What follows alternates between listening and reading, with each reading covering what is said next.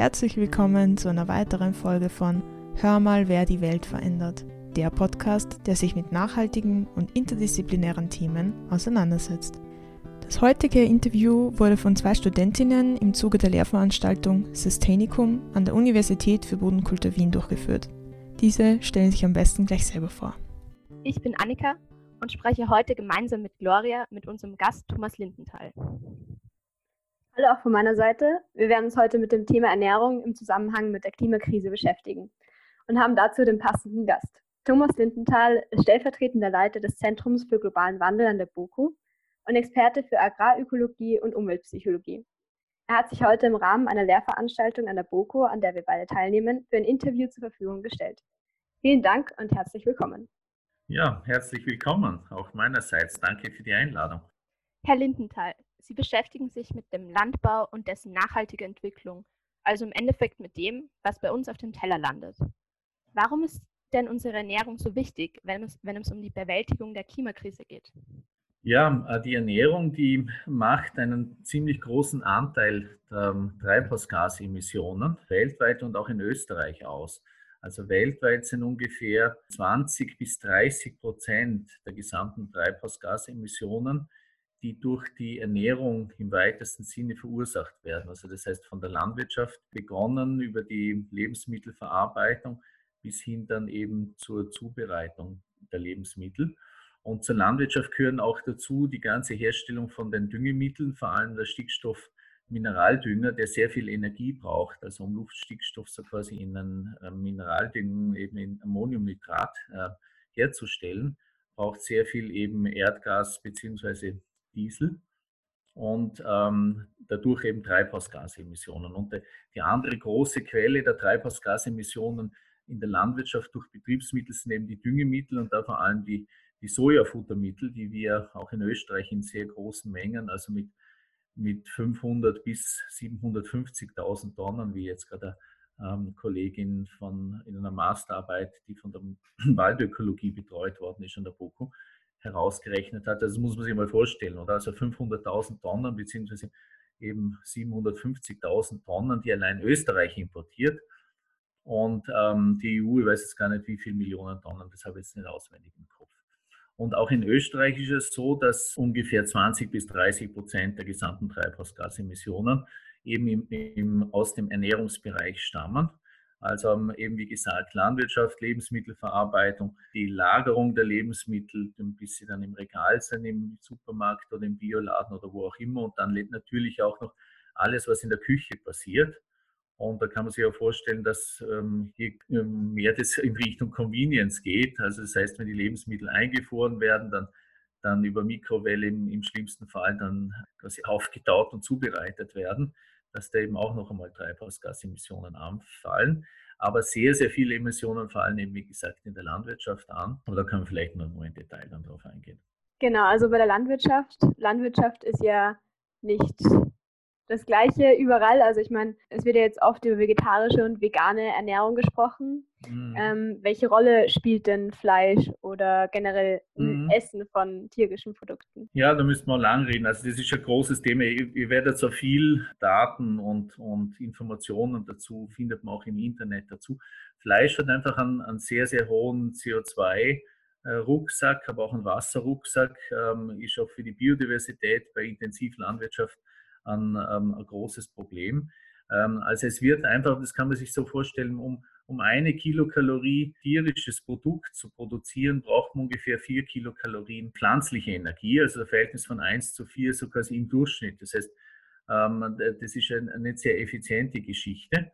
Und dann ist es oft aber auch so, dass je nach Fleischart dieses Verhältnis dann noch einmal sich bis auf 1 zu 10 oder 1 zu 20 ausdehnt. Das ist schon so ein, ein systemisches Problem, das tierischen Produkte haben. Und das zweite große Problem, das habe ich schon erwähnt, sind eben Futtermittel, wenn sie eben aus Intensivlandwirtschaft stammen und eben gar noch auf ehemaligen Tropenwaldflächen. Also wegen Soja werden direkt oder indirekt Tropenwaldflächen gerodert. Und die Tropenwaldzerstörung, die trägt ja zum erheblichen Teil zur weltweiten ähm, ähm, Treibhausgasemissionen bei, also so 10 bis 20 Prozent, manche sagen sogar 25 Prozent. äh, neben eben der Verbrennung, natürlich ist die Hauptursache die Verbrennung von den fossilen Energieträgern, aber gleich an zweiter Stelle kommt die Tropenwaldzerstörung. Und da hat eben die Landwirtschaft einen ganz einen wesentlichen Anteil. Es beginnt ja eben zuerst, dass man sich Tropenhölzer holt, dann eben das Weide ist und dann, dass eben Soja angebaut werden. Manchmal wird die Soja auch schon vor der Weidehaltung dann angebaut. Also da passiert so eine negative Sukzession, wie man, wie man so schön sagt. Also da ist die Treiber, da ist eben die Tierproduktion ist wirklich dann ein, ein, ein ganz ein problematischer Treiber. Was ich aber jetzt noch, noch dazu auch immer sagen muss, im alpinen Raum haben wir ein bisschen eine andere Situation. Wir haben ja sehr viel Dauergrünland, also fast so viel wie Acker. Und wenn es um Ernährungssouveränität geht und um nachhaltige Ernährung, dann spielen da schon die Wiederkäuer eine wichtige Rolle, weil wir können ja das Gras nicht essen, so quasi. Und das heißt vor allem die Kuh, auch Schafe, Ziegen, aber vor allem die Kuh hat schon eine wichtige Rolle, was die Ernährungssouveränität angeht. Also wenn wir in auf einer begrenzten Fläche möglichst extensiv und nachhaltig wirtschaften wollen, dann ist es schon auch so, dass die, die Milchwirtschaft da wichtige, also die Weidehaltung, um es mal so zu formulieren, also alles, was so im Kontext steht mit Grasnutzung und mit artgerechter Haltung von den, von den Wiederkäuern. Also diese Differenzierung, die, die ähm, ist immer wieder wichtig. Aber natürlich, was ganz wesentlich ist, ist eben die deutliche Reduktion vom Fleischkonsum, weil in Österreich werden eben, äh, wird um, um das Dreifache zu viel Fleisch gegessen, wie gesund ist. Also gerade im Kontext mit Corona fällt es ja wahrscheinlich euch oder vielen von euch auch auf, dass, dass eigentlich in den Medien, äh, auch von den Politikern eigentlich nie wirklich über gesunde Ernährung geredet wird als, als äh, Vorbeugung, äh, als Vorbeugungsstrategie eben gegen, gegen Infektionskrankheiten, was aber wesentlich ist, beziehungsweise dass wenn man sich sehr ungesund ernährt, man eben dann, dann eben eine große Anzahl von Krankheiten entsteht, die eben dann äh, Menschen zu Risikopatienten machen oder eben das, den Krankheitsverlauf wesentlich verschlechtern. Und in die Weltgesundheitsorganisation und auch die Deutsche Gesellschaft für Ernährung und die Österreichische Gesellschaft für Ernährung die sagen alle, wir sollten ungefähr nur 22 Kilo Fleisch im Durchschnitt pro Person und Jahr essen. Und äh, in Österreich werden eben 66 Kilogramm gegessen oder 64, Entschuldigung, 64 Kilogramm pro Person und Jahr ohne Knochen und Zähnen. Es gibt oft einmal die Zahl so 96 oder 100 Kilo, da sind eben Knochen und Zähnen auch dabei. Aber man kann sich das so grob merken, so 60, 64 Kilo, was eben fast das Dreifache zu viel ist. Und davon macht eben die, die, das Schweinefleisch und das Hühnerfleisch den Hauptanteil aus. Also ich glaube, beim Rindfleisch ähm, eben von den Kühen sind es nur 10 oder 12 Kilo äh, von diesen 60. Also man sieht schon, da, da gibt es einen ganz einen wesentlichen Hebel. Und der andere Hebel, das sage ich jetzt gerade auch noch dazu, ist ganz wesentlich eben die, die Lebensmittelverschwendung, also der Lebensmittelabfall. Oder es wird so ganz grob, kann man sagen, ein Drittel der Lebensmittel wird weggeworfen bzw. geht verloren. Und davon ist ein großer Anteil eben vermeidbarer Lebensmittelabfall. Und, ähm, und das ist eben auch ein, ein wesentlicher Treiber der Treibhausgasemissionen, wenn einfach Dinge produziert werden, die dann quasi dann ähm, im Müll landen und dann irgendwie über, über was der Kuckuck was, Verrotungsprozesse oder Verbrennung dann wieder als Treibhausgas überhaupt dann wieder in, in, in der Luft landen. Also diese, diese Verschwendung, die wir gegenwärtig haben in unserer Luxusgesellschaft, überhaupt wie viele Dinge, oder, die in, einer, in unserer Gesellschaft nicht nachhaltig laufen, was einfach mit Ressourcenausbeutung und mit, mit einem verschwenderischen Lebensstil zu tun haben, sind eben nicht nachhaltig und eben auch nicht klimafreundlich und eben auch, wie ich vorher gesagt habe, unser Ernährungsstil ist eben auch nicht gesund. Ja, also Sie haben gesagt, wir müssen sollten, müssen unseren Fleischkonsum auf ein Drittel äh, reduzieren. Mhm. Die Sache ist nur die, dass in Österreich diese Art, sich zu ernähren mit viel tierischen Produkten, ja fast schon Kultur ist. Mhm. Und wie kann man es in einem Land wie Österreich, wie, wie sehr müssen wir uns verändern, und ist diese Veränderung überhaupt möglich in so einer Gesellschaft, wie wir sie haben? Ja, das ist eine ganz wichtige Frage. Und man, an dem Beispiel sieht man auch, was, was, es, was einfach Transformation bedeutet oder die große Transformation in Richtung Nachhaltigkeit. Die geht nicht einfach mit einem Schnipper, oder wie man so schön sagt. Also die geht nicht schnell und nicht einfach, sondern da braucht es Maßnahmen auf ganz vielen verschiedenen Ebenen. Manchmal redet man auch von einem Blumenstrauß oder einem Strauß von Maßnahmen wo man einfach auf ganz vielen Ebenen ansetzen muss und wo man nicht einfach sagen kann, ja, da müssen jetzt die Politiker irgendwas tun, sondern eben, wo es eben darum geht, und das werde ich jetzt noch ein bisschen ausführen, dass man auf den verschiedensten Ebenen ansetzt und einfach das so quasi ein Konzert von, von Maßnahmen wird. Und ähm, eben Maßnahmen, die da diskutiert werden, um den Fleischkonsum zu reduzieren, die sind, die sind sehr vielfältig. Davon habt ihr sicher schon einige ähm, auch gehört. Also was zum Beispiel in, in, äh, in Deutschland und auch in anderen Ländern diskutiert wird, ist immer Fleischsteuer. Ja? Also überhaupt oder Steuer auf Kraftfutter oder Steuer auf Mineraldünger. Also um letztlich das Fleisch wieder teurer zu machen, sodass das Fleisch eben, dass ein Hühnerhaxel nicht, nicht billiger ist wie ein Parkschein. Ja, weil das führt eben zu einer Wesen, einerseits zu einem verschwenderischen Umgang, sodass so viel Fleisch weggeworfen wird und auf der anderen Seite eben zu diesem hohen Konsum, weil es eben das Gegenteil ist von einem Sonntagsbraten, oder wie es früher nach dem Krieg war, wo, wo ähm, was meine Eltern noch erlebt haben, wo sie gesagt haben, einfach Fleisch, das war was ganz was Besonderes. Und das ist jetzt einfach zum, zum Wegwerf- und Alltagsprodukt geworden, mit all den Folgen auch für die Tiere und für die eben für die für, für das Wohlbefinden der Tiere oder die, alles Negative, was in dem Zusammenhang steht. Dann vielfach wird eben, werden auch irgendwie, ähm, dass man sagt, es muss bestimmte Verbote geben im Kontext mit Intensivtierhaltung, also wo der Gesetzgeber eingreifen müsste. Und dann gibt es einen, einen großen Bereich von Maßnahmen, die nennen sich im weitesten Sinn Nudging also wo es darum geht, um, um einen Schubser zu geben, äh, den quasi Konsumentinnen und Konsumenten in, in allen Altersstufen. Und ein, ein Bereich von diesem Nudging ist zum Beispiel eben, dass, dass es eben vegane, vegetarische Produkte gibt, die eben gutes Marketing haben, die auch in den Supermarktfilialen oder auch in, in, in Mensen einfach ähm, an, einer, an einer sichtbaren oder an einer guten Stelle irgendwie gut vermarktet werden und so quasi das Fleisch in dem Sinn so ein bisschen verdrängen, dass eben auch die Billigpreisangebote beim Fleisch zurückfahren werden. Da gibt es auch Diskussionen, dass man der Supermarktketten versucht, in die Richtung zu motivieren. Und ein ganz ein großer Punkt ist generell, und da kommen wir jetzt immer mehr auf die Konsumentinnen-Ebene, wenn einfach vegane, vegetarische Gerichte einfach sehr gut schmecken. Das heißt also Rezepte, ähm, immer besser werden. Die werden ja immer besser, dass die sich immer mehr verbreiten, dass man nicht irgendwie sagt, naja, so ein äh, Ding, irgend so ein Veggie-Burger, das schmeckt einfach schrecklich und langweilig und fad, sondern dass das eben eigentlich ganz spannende, tolle und eben auch spannende, schöne alternativen Proteinquellen gibt, die, die ja immer mehr werden und die eben sehr gut auch schmecken. Und das heißt, da muss auch einiges passieren in der Kochausbildung ähm, von, von Köchinnen und Koch, von Köchen, also wenn ihr jetzt zum Beispiel äh, überhaupt auf das ganz, also einerseits natürlich für den für, für im Einzelhaushalt, dass man selber weiß, wie man vegetarische Speisen gut zubereitet, aber ein ganz ein großer Bereich ist eben auch die Außerhausverpflegung. Also die ganze Gemeinschaftsverpflegung, äh, Krankenhäuser, Pensionistenheimen, Schulen, äh, Kindergärten, also da werden, da werden ja Millionen Essen verkauft äh, bzw. Äh, zubereitet jeden Tag. Ähm, das ist ganz ein großer Hebel, da eben also ein, ein, Veggie Day zu machen, dass jeden Tag ein vegetarisches Menü da ist, dass das auch billiger ist. Also solche, solche Schubser oder ein bisschen Verdrängungssachen, Strategien sind ganz wichtig. Oder ein, ein wichtiger Bereich auch, dass man letztlich gerade beim Tourismus, der, der jetzt immer so jammert und wir sind so arm und so weiter, äh, der aber viel Natur auch zerstört, dass man hergeht und sagt, wir brauchen in, gerade in Österreich in sensiblen Ökosystemen einen nachhaltigen Tourismus.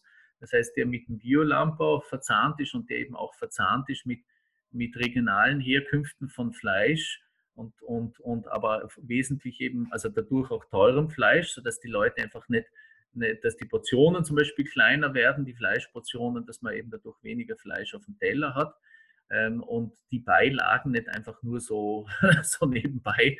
Man denkt, ja, ja, das passt schon, aber das Wichtigste ist eh das Fleisch und dass es eben leckere, feine äh, vegetarische Gerichte gibt in der Gastronomie äh, und es auch dadurch äh, zu einer Reduktion vom Fleischkonsum kommt.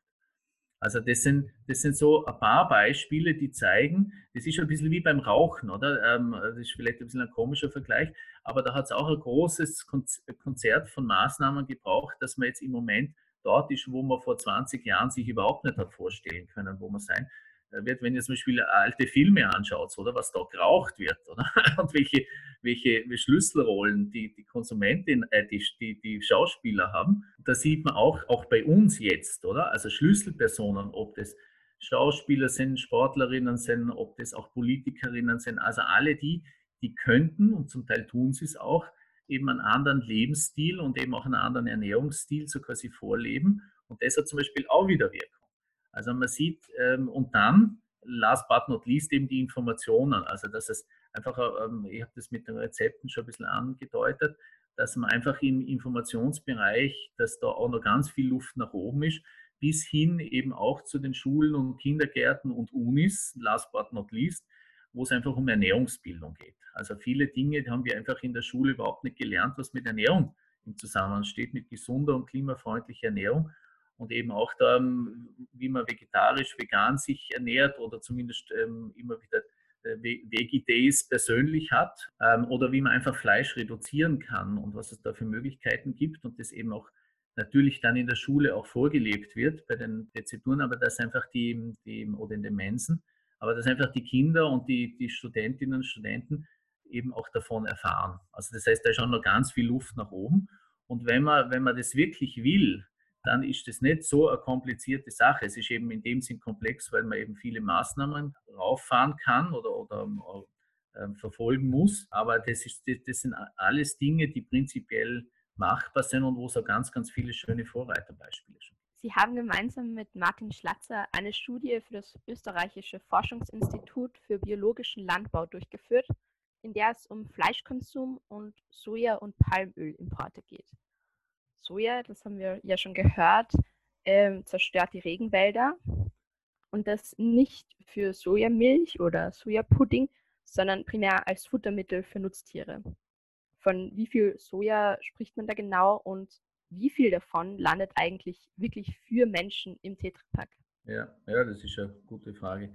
Also eben, ich habe schon schon ähm, angedeutet, eben in Österreich werden eben rund eben über über eine halbe Million Tonnen Soja werden importiert für Futtermittelzwecke. Und das Soja, das wir so quasi ähm, für die, für, sei es jetzt für, für Sojamilch, für Tofu und so weiter, gegenwärtig, muss man immer sagen, verbrauchen, ist eben, dass man ungefähr nur drei Prozent der gesamten Sojaernte für die menschliche Ernährung gegenwärtig verwendet. Das heißt, also jedenfalls 90 bis 95 Prozent gehen an die Tiere, manche eben Studien sagen 97 Prozent das ist gegenwärtig der Fall. Natürlich ist es so, wenn, wenn die Menschen sich jetzt mehr äh, vegetarisch, vegan oder fleischreduziert ernähren, dann wird der Anteil natürlich steigen. Das ist klar. Und daher ist es eben auch wichtig, dass man solche Alternativen, da habe ich gestern auch einen Workshop gehabt, dass man eben solche Proteinquellen, wie, wie es dann immer in der Wissenschaft heißt, dass man die eben stärker beforscht, beziehungsweise die, die das Wissen, das da ist, eben stärker irgendwie verzahnt, dass man eben dann äh, mit mit, mit nachhaltigen Produktionsprozessen eben vor allem die inländische ähm, Produktion noch weiter ankurbelt. Sei es jetzt Soja, aber auch, es werden Lupinen diskutiert, dass man auch Körner, Erbsen und, und Ackerbohnen wieder, wieder ähm, verbessert in der Produktion. Da hat es Rückschläge gegeben durch verschiedene Viruserkrankungen. Äh, aber es gibt noch andere Proteinquellen, oder? Also wenn ihr so an Algen denkt, so dann Insekten auch, Insektenlarven, beziehungsweise die dann wieder verfüttert werden. Das war jetzt ein kurzer Exkurs. Ähm, jedenfalls Soja macht gegenwärtig eben, um es nochmal, nochmal zu sagen, eben nur so drei äh, Prozent äh, der gesamten Sojaernte aus für die menschliche Ernährung und der Rest eben für die, für die Futtermittel. Palmöl, haben wir vorher auch schon gehört, hat eben auch keinen guten Ruf. Mhm. Ähm, aber wenn ich an Palmöl denke, denke ich eigentlich eher an Schokoaufstrich und Fertiggerichte. Mhm. Im Interview vorher haben wir gehört, dass es auch an vielen anderen also in vielen anderen Bereichen verwendet wird, zum mhm. Beispiel Agrartreibstoffe. Ja. Aber wir haben in Ihrer Studie gelesen, dass es da noch einen anderen großen Bereich gibt. Vielleicht können Sie uns dazu noch ein bisschen was erzählen. Ja, also groß, also der Haupt, der Hauptgroßbereich, um es jetzt mal ein bisschen komisch deutsch auszuformulieren, ähm, ist, sind die Agrartreibstoffe. Das ist ja skurril, oder? Also, dass man mit Palmöl bringt man eigentlich immer in Verbindung das, was eben in den Keksen oder am Schokoaufstrich oder in, in anderen Lebensmitteln drinnen ist. Eben, es gibt ungefähr 10 Prozent der Lebensmittel, wo, wo Palmöl oder Palmfett in irgendeiner Weise drinnen ist oder in der Zubereitung gebraucht wurde. Aber eben das zwei Drittel, also eben äh, 66 Prozent oder eigentlich 70 Prozent, wenn man es genau nimmt, gegenwärtig in Österreich eben für die Agrotreibstoffe verwendet werden. Also es ist ja riesige Verschwendung. Dann, dann gibt es eben diese ähm, Bereiche 10% rund Lebensmittel und dann noch, und dann noch Kosmetika. Ähm, das heißt, man sieht eben, dass, dass, dass es da verschiedene Treiber gibt, sagen wir es einmal so. Ähm, und der, der, Haupttreiber sind eben, sind eben wie, wie erwähnt, die, die Agrotreibstoffe und die, die fahren immer so ein bisschen im Rückenwind oder im Schatten der Nahrungsmittel dann, dann mit. Auf die schaut man wenig, weil die gelten ja immer als grün. Und da kommen wir zu einem ganz wichtigen Thema. Also im Kontext mit Palmöl geht es eigentlich um, um zwei Dinge. Das eine ist eben die Tropenwaldzerstörung in, in eben sehr sensiblen Tropenwaldökosystemen in Südostasien vor allem. Aber es geht eben beim, beim Palmöl natürlich auch um Treibhausgasemissionen. Ähm, also es geht um die Biodiversität, es geht um einen, um Klimaschutz und vor allem auch um Flächen, die wir beanspruchen in anderen Ländern. Und, und äh, in dem Kontext wird, werden dann bei den Agrotreibstoffen, die gelten ja gemeinhin immer als grün.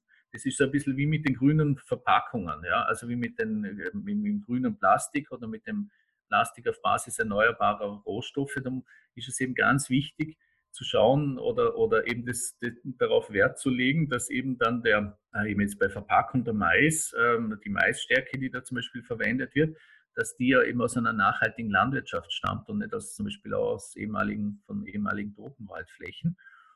Und eben auch genauso beim, beim, äh, beim Treibstoff. Also die, die, die irgendwie diese Heilserwartung, ähm, einen wenig effizienten, wenig energieeffizienten Prozess, äh, nämlich Pflanzen anzubauen, die dann zu raffinieren, also solche Art von Pflanzen, die zu raffinieren und dann den, den Sprit in Motoren zu geben und die Motoren verbrennen, das ist eben, da ist jeder Techniker, der ist frustriert, ja, also der ein bisschen was von Effizienz versteht, weil er sagt, wir haben gar viel effizientere Möglichkeiten, die Sonnenenergie zu nutzen. Ähm, vor allem, wenn das dann auch noch zu Heizzwecken dient oder sowas. Also das sind, da haben wir ganz andere Möglichkeiten, sei es jetzt über, über Sonnenkollektoren oder über, über Erdwärme oder wenn ihr jetzt zum Beispiel gerade was jetzt Strom betrifft oder einfach generell Energie, die Photovoltaik, die viel weniger Flächen brauchen. Das heißt, mit, mit Palmöl entsteht so quasi eben auch die Debatte über die Bioökonomie und über die Limits, die Bioökonomie hat. Also da gibt es eben auch diese Tank versus Teller-Debatte. Oder das kennt Sie vielleicht, haben das manche von euch schon gehört. Also dass man irgendwie nicht hergehen kann und sagen kann, so, ja, Hauptsache, das ist jetzt erneuerbar äh, wurscht, wo das anbaut wird und wie viel Fläche das braucht. Weil wenn wir da Flächen beanspruchen, dann kommen wir zu einem anderen wichtigen Indikator noch, Nachhaltigkeitsindikator, nämlich eben der Flächenverbrauch. Und Fläche ist ja nicht wurscht, oder? Weil wir haben einen begrenzten Planeten und wir haben auch nur begrenzte Mengen an fruchtbarer Ackerfläche. Und wenn dann auf fruchtbarer Ackerfläche eben dann Agrotreibstoffe angebaut werden, dann ist es eben gefährdet, dass eben eine eine nachhaltige Landwirtschaft, die eben extensiver wirtschaftet, die biodiversitätsfreundlich wirtschaftet, den Humusaufbau fördert, sondern man braucht auf einmal dann Flächen auch noch für die Pflanzen, oder? Also für, äh, für die Treibstoffe, obwohl wir eben hier vor der Situation stehen, dass die Weltbevölkerung steigt und dass auch die Erträge, sagen wir es mal so, nicht unbedingt stabil bleiben werden durch Klimafolgen. Das heißt, dieses Thema mit generell mit unserem Luxuslebensstil, dass wir so zum Beispiel so extrem hohe Energieverbräuche haben, äh, das ist einfach nicht nachhaltig und wenn unser Energieverbrauch und auch unsere Mobilität anders wäre, dann würden wir auch weniger Palmöl verbrauchen, in letzter Konsequenz, beziehungsweise einfach generell weniger, weniger ähm, äh, Treibstoffe. Und äh, da ist eben halt Palmöl ist da, ist da Spezialthema in diesem, in diesem Energiethema noch. Wir haben jetzt sehr viel über die Problematiken gesprochen. Mhm. Ja. Es ist aber auch angeklungen, dass eben zum Beispiel bei den Sojaimporten oder im Endeffekt beim Anbau von Soja in Österreich ansetzen könnte, um die Emissionen zu reduzieren. Unsere Frage an Sie ist nun, was kann man gen denn genau tun und was wären die Lösungen für die drei Zeitebenen, also kurz, mittel- und langfristig? Ja, also ein bisschen habe ich es jetzt eh schon, schon ähm, angedeutet. Also einerseits braucht es Veränderungen in der Landwirtschaft. Es ist nämlich so, dass wenn wir weniger Fleisch essen oder weniger Lebensmittel verschwenden, dann werden Ackerflächen frei, um eben zum Beispiel Soja anzubauen. Auf den Flächen natürlich, auf den Standorten, wo das möglich ist. Soja wächst eben nicht überall.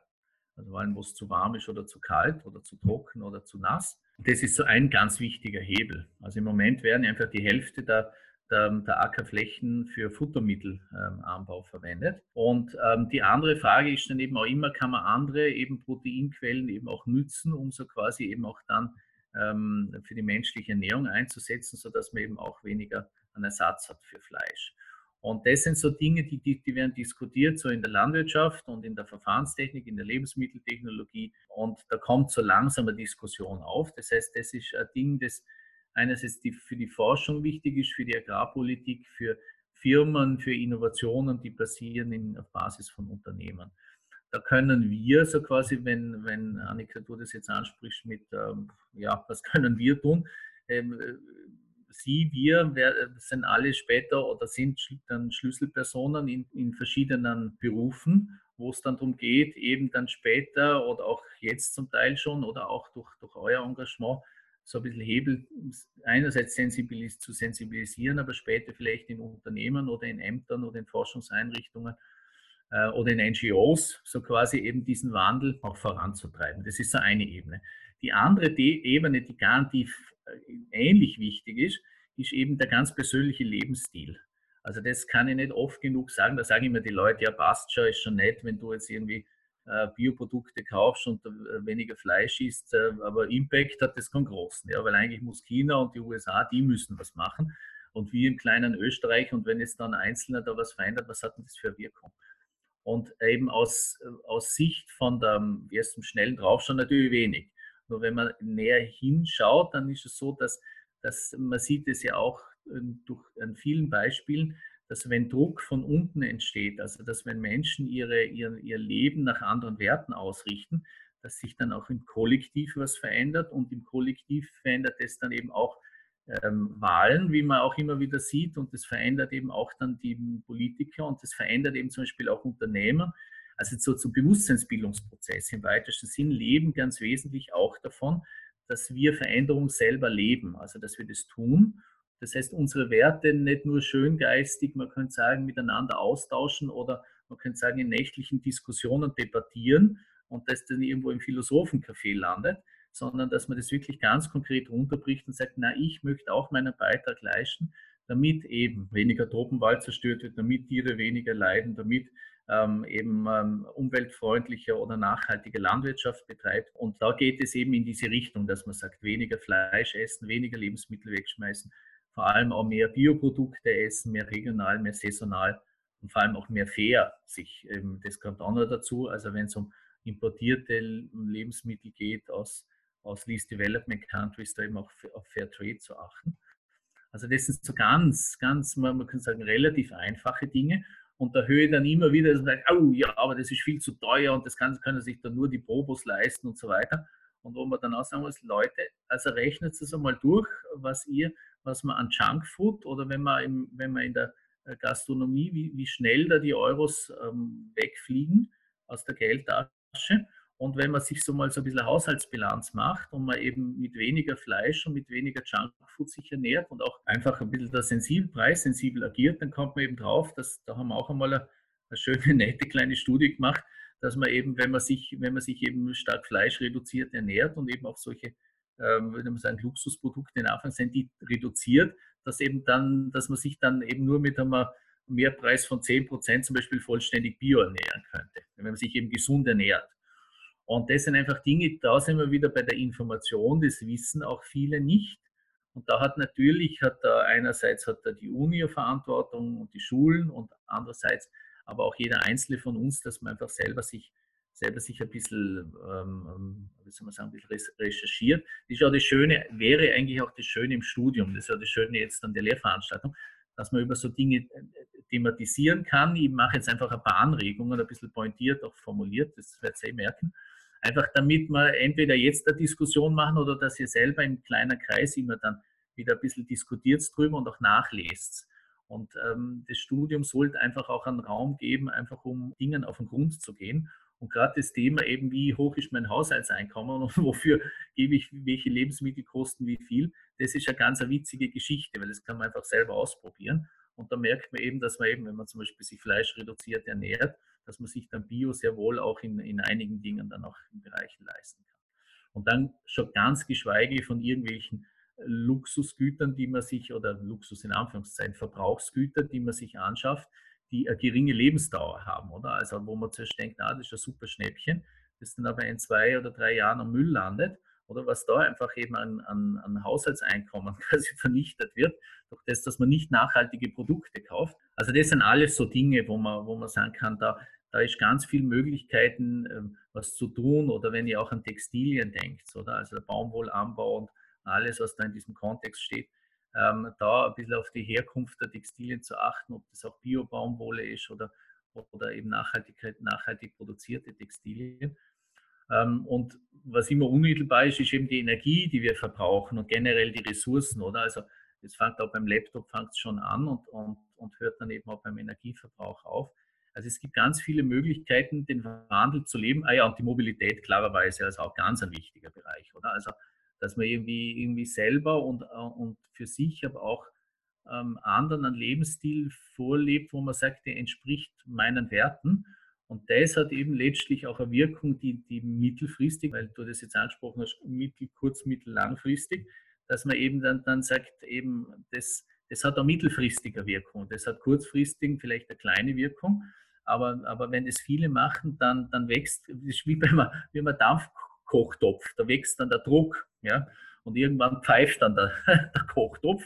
Und das merkt man eben dann an verschiedenen Dingen, dass Unternehmen auf einmal die sich dann interessieren für, für nachhaltige Produkte oder dass, dass eben in der Politik sich äh, was verändert oder in der Mobilität sich was verändert, äh, dass Leute sensibler werden, dass man immer alles irgendwie, äh, einfach, dass man nur Profit und Erfolg als die großen Kriterien ähm, des Lebens sieht, sondern dass auch ganz andere Werte ähm, wieder kultiviert werden. Deswegen sind wir ja eigentlich auch Menschen und nicht Tiere.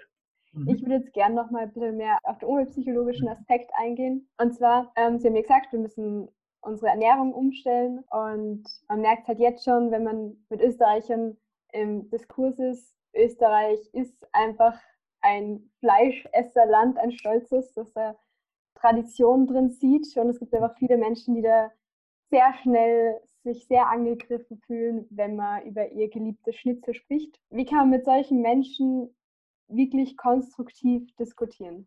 Mhm, ja, das ist auch ein weites Thema. Da bräuchte man, glaube ich, ein, ein, ein, schönes, da können wir vielleicht nochmal irgendeine vertiefende äh, Session auch mal machen. Aber ich wirf auch ein paar Gedanken einfach da rein.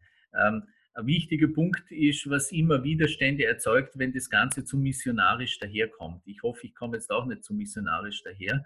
Das Schwierige ist, wenn man, dem, wenn man, wenn man selber sagt, äh, wenn man, wenn man quasi den Eindruck erweckt, ich weiß, wie es geht, und ich bin so quasi jetzt ähm, der, der dir sagt, dass das, was du machst, verkehrt ist. Damit äh, erzeugt man eben, wie, es jetzt formuliert hat, Widerstände. Es schafft kein konstruktives Gesprächsklima, sondern äh, es ist eben immer generell die, ah ja, da sage ich jetzt vielleicht ganz ein anderes Beispiel. Was mir da viel näher oder was auch den Umweltpsychologen viel näher ist, ist eben den Wandel zu leben. Einfach das vormal vorzuleben, einfach zu leben, gar nicht vorzuleben, sondern einfach zu leben. Und ein schönes Beispiel ist für mich der Franz Kafka. Ähm, oder vor 100 Jahren hat er auf vegetarische Ernährung umgestellt, weil den hat das Leid der Tiere so erschüttert. Der hat es mal gesehen, wie ein Schwein geschlachtet worden ist. Und ähm, der hat von seinem Onkel Siegfried das vegetarische Leben gelernt. Und dann ist er, der ist eben ganz häufig mit seinem Freund, dem Max Brot, sind die immer spazieren gegangen. Da sind sie immer an einer, an einer Fischhandlung oder weiß nicht so, also Fischaquarien vorbei. Tierhandlung, genau. Und wo er dann seine Ernährung umgestellt hat, hat er dann, äh, hat er dann an das Fischaquarium geklopft und hat gesagt zu den Fischen, keine Angst, ich esse euch nicht mehr. Und das hat den Max Brot so gerührt, weil er einfach gesehen hat, wie der betroffen ist. Oder? Der Franz Kafka war ganz ein hochsensibler Mensch, ähm, er ist ja bekannt für seine eher dunklen Werke, aber der war ganz ein liebevoller, feinsinniger. Und der hat, alle Freunde haben, haben gesagt von ihm, der hat das wirklich gelebt, die, die, die, seine Empfindsamkeit und seine Liebe zum, zu den Menschen und eben auch zu den Tieren zum Beispiel.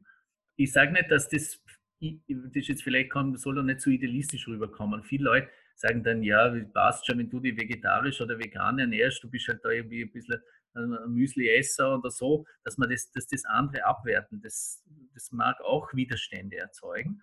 Aber man kann zumindest einfach was anderes in dem Sinn vorleben, dass ich sage, du ja, wir leben in einer Demokratie und, und es gibt einfach die Wertevielfalt und nicht ein Wertedogma. Also das muss man schon in der Diskussion immer wieder sagen, wenn irgendwas so totalitär daherkommt und man sagt, ja, gescheites Essen ist einfach mit Fleisch und das andere sind einfach die Müslifresser und da hat man keine Kraft oder so. Man sagt, ja, jetzt mal piano. Ja? Also ähm, du willst ja auch, dass, dass deine Meinung respektiert wird. Also in dem Sinn die Vielfalt äh, in so einer Diskussion einzufordern und einfach zu sagen, Demokratie und Innovationen leben durch Vielfalt und es geht ja irgendwie auch ein bisschen um den um das, was sich an guten Ideen letztlich durchsetzt und was einfach an schönen Beispielen vorgelebt wird. Das ist ganz was Wesentliches. Das ist schon mal so ein Punkt. Und das, der andere Punkt ist, was auch ganz nett, was man immer wieder machen kann, das mache ich auch immer wieder ähm, im Freundeskreis, dass man einfach vegetarisch kocht oder im, oder im Fleisch reduziert kocht und man dann einfach schaut, wie es den Leuten schmeckt. Ja? Und dass die dann und eben welche, die nicht sehr dogmatisch sind, die sagen dann, na, das, das schmeckt eigentlich eh gut und das stimmt, das könnt ihr eigentlich öfter auch essen. Also ich, ich verwehre mich auch dagegen, so quasi, dass man immer andere zum Gegner macht und sagt, ja, die sind stur und die wollen ihr Fleisch essen und wollen nichts anderes und sind borniert. Das stimmt ja auch nicht. Also diese, zum Beispiel eben gerade auch in so Diskussionen vorurteilsfrei reinzugehen und einfach zu sagen, ich bin jetzt nicht der bessere Mensch, ich bin jetzt nicht der, der Gutmensch und der Missionar, sondern ich lebe was anderes vor, ich erkläre das vielleicht auch warum und es ist ja auch durchaus möglich, dass der andere mir zuhört und auch offen ist. Und dann entsteht auch ganz ein anderes Gesprächsklima. Ja? Also dann kann man vielleicht auch über ein paar Fakten reden und eben auch, indem man eben innovative Produkte irgendwie eben, äh, zubereitet und, oder Alternative und man einfach Menschen so ein bisschen eine andere Welt auch zeigt, weil, und das ähm, haben Sie auch gesagt, Flora, die, die, die, das, was, was ja auch gelebt wird, ist immer eine Art von Lebensstil der Ge Gewohnheit. Und was man auch nicht vergessen kann, darf, das habe ich auch von meinen Eltern und einfach von der Elterngeneration noch meiner, oder also ich bin jetzt über 50, äh, wir haben den Krieg erlebt und, und was danach passiert ist. Und da war natürlich Fleisch was ganz was Besonderes und wie schön war das, wo es das immer mehr gegeben hat und immer billiger war. Und das ist auch lecker zubereitet worden. Da hat es auch eine tolle Rezepttradition, gibt es eine tolle Rezepttradition. Und, und äh, das sind einfach leckere Speisen. Oder? Und das auch anzuerkennen, dass es einerseits so eine, Geschmacksgewohnheit gibt und eine Ernährungsgewohnheit und auch Ernährungskultur gibt, eben das haben Sie ja erwähnt in Ihrer Frage, ähm, heißt aber nicht, dass wir zu ganz neuen Ernährungskulturen eben schrittweise auch kommen können indem man da einfach ganz offen äh, eben und, und mit Vielfalt und mit, mit, würde man sagen, guten Geist einerseits in so Diskussionen und andererseits auch in das Handeln hineingeht, dass man einfach sagt, Wandel ist auch möglich und Wandel zwingt aber nicht. Das ist vielleicht auch ein wichtiges Prinzip. Eben, dass man diese Geschichte da eben, dass man sagt, na, man muss einfach Dinge verbieten und so weiter. Ja, das kann man in totalitären Ländern machen. Aber jetzt in demokratischen Kulturen, vor allem vor dem Hintergrund einer liberalen, humanistischen Menschenbild, ist das keine gute Idee. Ja, danke für diese hilfreichen Tipps. Zur letzten Frage noch. Ähm, die Klimakrise war vor allem vor der Pandemie in aller Munde. Mhm. Auch jetzt hat man immer wieder von dem dringend notwendigen Klimaschutz, der aber von politischer Seite noch ausbleibt. Sehen Sie schon einen Unterschied im Diskurs über nachhaltige Ernährung jetzt, wo die Klimakrise in den letzten Jahren stärker in den Mittelpunkt gerückt wurde? Ja, also einfach, ich könnte jetzt einfach sagen, ja, dann müssen wir nicht lang reden. Also und das hat natürlich auch wesentlich zu tun, also gerade jetzt ähm, eure Initiativen oder ähm, Fridays for Future und, und äh, ähm, die großen, wie man sagen, Protestbewegungen für den Klimaschutz, die haben viel bewirkt an Sensibilisierung ähm, einerseits und das andere ist aber, was ganz still passiert, ist eben, dass immer mehr junge Menschen auch gesagt haben, wir wollen uns anders ernähren. Und deshalb bringt dann eben Firmen dazu, weil die merken eben, da gibt es einen Markt. Also das heißt, man kann immer auf die böse Marktwirtschaft schimpfen. Ich habe da auch immer wieder sehr kritische Positionen dazu, wo man sagt, es müsste viel nachhaltiger äh, geregelt werden. Es bräuchte ökologische und soziale Rahmenbedingungen des Handelns ähm, und nicht einfach nur die Profitgier und die Ausbeutung. Das stimmt schon. Aber die Marktwirtschaft hat auch Möglichkeiten, so quasi ähm, in dem Sinn, sich regulierend da einzugreifen, wenn einfach die Nachfrage steigt. Und das ist eben auch passiert. Ja, also ich würde sagen, das ist fast parallel passiert. diese Sensibilität für, für den Klimawandel und den Klimaschutz und aber auch die Sensibilität für, jetzt könnte man sagen, für das Leiden der Tiere, für die Probleme, die im Kontext mit Fleisch stehen, auch für die Gesundheit zum Teil. Also eben, dass das schon gerade jüngere Menschen sagen, na, wir wollen uns nicht so ernähren wie jetzt unsere Eltern oder Großelterngenerationen mit, mit den Zivilisationskrankheiten. Wir wollen da ein bisschen andere, äh, andere Art der Ernährung pflegen oder anderes, in dem sie ein Körperbewusstsein bekommen. Ähm, also da gibt es so mehrere, mehrere Faktoren. Und dass uns da jetzt irgendwie Corona quasi ein bisschen dazwischen kommt, in Anführungszeichen, heißt nicht, äh, ist deswegen nicht ein Grund, da, da pessimistisch zu sein, ähm, weil die, die, diese, sowohl die Krisen wie auch die Handlungsmöglichkeiten bzw. die Bewegungen, die, die bleiben ja deswegen nicht stehen. Also da bin ich gar nicht, bin ich gar nicht pessimistisch. Die Klimakrise ist also facettenreich. So gehört auch die Ernährung zu einem der Hauptthemen. Wir haben heute gehört, wie groß die Auswirkungen kleiner Veränderungen sein können und dass Klimaschutz, auch wenn es eine politische Entscheidung ist, trotzdem am eigenen Teller beginnt. Und zum Schluss bleibt noch zu sagen, vielen Dank für das interessante Gespräch, Herr Lindenthal. Ähm, wir haben uns total gefreut, dass Sie heute da waren und ich finde, Ihre Antworten waren sehr hilfreich und auch total spannend. Ja, vielen Dank auch für die Einladung. Also vielleicht noch korrigierend sagen muss, ich bin nicht mehr stellvertretender Leitung für das Zentrum für globalen Wandel, ähm, nur der, der, der Korrektur halber, aber nach wie vor engagiert an der BOKO. Danke auch an euch, liebe Podcast-Hörerinnen und Hörer, fürs Zuhören. Wenn ihr Fragen oder Feedback habt, schreibt uns gerne per E-Mail oder auf Social Media. Tschüss! Ja, auch von unserer Seite nochmal vielen lieben herzlichen Dank an Gloria und Annika für die Durchführung des Interviews und an Lisa Bohunowski für die Koordination und natürlich an Thomas Lindenthal, dass er uns einen Einblick in seine Arbeit geben konnte. Ja, wir hoffen, ihr habt bei der Folge viel gelernt und dass ihr sie spannend gefunden habt. Ich habe mir auf jeden Fall so einiges mitnehmen können. Ja, lasst uns gerne wissen, was ihr zu dem Thema hält und falls ihr noch mehr Tipps und Tricks habt, ähm, wie man sich nachhaltiger ernähren kann ja, wir sind auf den diversen Social Media Kanälen unter Hör mal, wer die Welt verändert zu finden. Ja, wir freuen uns von euch zu hören. Danke und bis zum nächsten Mal.